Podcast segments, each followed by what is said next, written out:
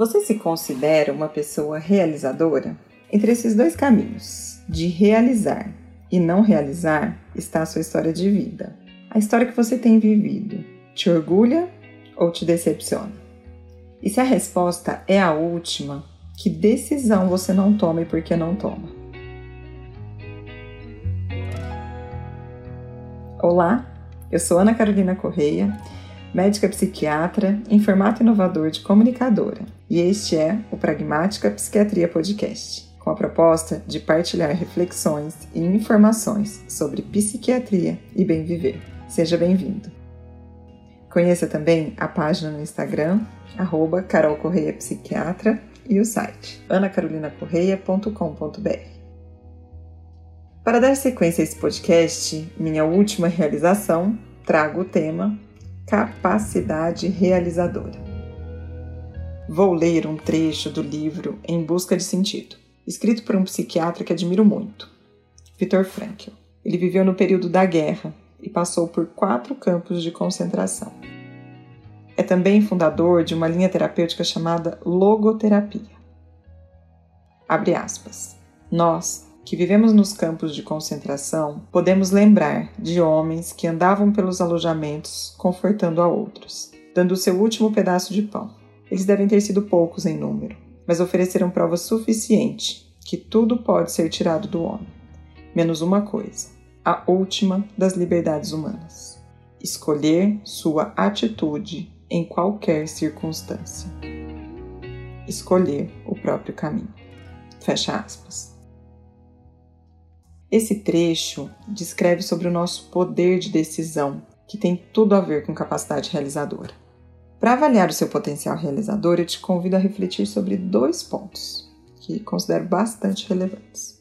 O primeiro, associado a essa frase citada dos torturados na guerra, naquela cena descrita, o foco não está nas condições de sofrimento vividas, mas na possibilidade de se fazer o melhor com o que se tem independente das circunstâncias. Pessoas que se sentem muito afetadas pelo meio tendem a justificar seus problemas a causas externas. Com isso, diminuem as chances de mudanças e saída da zona de conforto. Na psicologia, chamamos essa teoria de locus de controle, interno ou externo. Ela explica uma tendência de comportamento ou seja, pessoas com locus de controle interno trazem para si a responsabilidade de mudarem as coisas à sua volta. Acreditam na sua habilidade em lidar com o que dá errado. Enquanto as com locus de controle externo têm tendência a se sentirem vítima dos acontecimentos e do destino. Dentro desses dois padrões de comportamento, onde você se encaixa mais? Na minha prática, percebo que nenhum dos dois extremos são saudáveis. Por exemplo, pessoas que passaram por sofrimento na infância e sentiram-se desamparadas aprender, e aprenderam a ser o seu próprio amparo costumam então assumir o padrão de dar conta de tudo, ter que sempre fazer muito e ser forte, o que muitas vezes pode levar a quadros de exaustão e dificuldade em estar na posição de ser cuidada e ajudada. Na outra ponta deste comportamento estão aqui, ao passarem por traumas em que não desenvolveram autoconfiança e força, tendem a não conseguir a se sentir capaz. E o medo as deixa paralisadas e dependentes emocionais. Nenhum dos dois extremos funcionam lá muito bem, mas com certeza as com tendência a locos de controle interno têm mais força e potencial de realização, e por fim, mais liberdade. Aí você me pergunta: como desenvolver isso? A resposta é o segundo ponto que queria refletir. Consciência. Em outras palavras, autoconhecimento. Se sofremos no passado, com o passar dos anos, a vida nos traz novas oportunidades de reeditarmos a história. Tal qual Viktor Frankl, que tendo perdido a esposa grávida e os pais torturados, seguiu sua vida no pós-guerra como professor, trazendo esse lindo conhecimento para nós. E quantas outras histórias você também não deve estar aí lembrando de pessoas que transformaram dor em superação? Isso não é um privilégio de alguns, isso é um potencial humano, ou seja, está em cada um de nós de forma diferente. mas precisa ser trabalhado. E o primeiro passo é conhecer essas dores e como reagimos a elas. Culpamos os outros?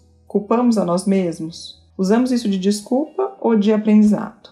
Quem já passou pelo meu consultório sabe que na saída dele tem um quadro com a seguinte frase: Nada em vão. O que não é bênção é lição. Portanto, queridos, para começar a ação, precisamos de um bocado de consciência. E para tê-la, não tem segredo. Quanto tempo você dedica para se olhar? Pensar na sua vida. Quais estratégias? Meditação? Caminhada? Conversas? Terapia? Se não tiver tempo para isso, não tem milagre. As dores continuarão lá, sendo motivo do que eu chamo de padrões de comportamento disfuncionais. Trocando em miúdos, o famoso dedo podre ou pisada no tomate, aquelas coisas que você sempre faz igual e não gosta. Depois de um tempo, dá um apelido carinhoso para ela e segue como comportamento de estimação. Brincadeiras à parte, esse é só um convite para dizer que sim, dá para mudar. E o melhor jeito é começar por olhar de forma mais profunda e analítica. Eu faço diariamente uma meditação, não muito longa, 12 minutos em média. Tenho prática de yoga regular, passeios de bike e conversas com pessoas de confiança. Eu não abro mão de buscar esse olhar. E ele não me garante felicidade, mas mais força para enfrentar as dores, o que já torna a minha vida bem mais leve. Depois me conta o que você tem feito para cuidar de você e do seu autoconhecimento. Eu gosto de aprender sobre isso. Resuminho, falamos sobre capacidade realizadora. Para isso, desenvolvi dois pontos. Um, identificar qual é a sua tendência de comportamento, de querer trazer tudo para si ou de justificar os problemas por questões externas. 2. Dedicar tempo para avaliar melhor e criar novas formas de enxergar essas experiências, diminuindo nossos automatismos e tomando as rédeas das suas escolhas. Encerro então o segundo episódio desta realização, um projeto de ter um canal aberto de comunicação sobre reflexões que nos ajudem a ser mais conscientes e realizadores.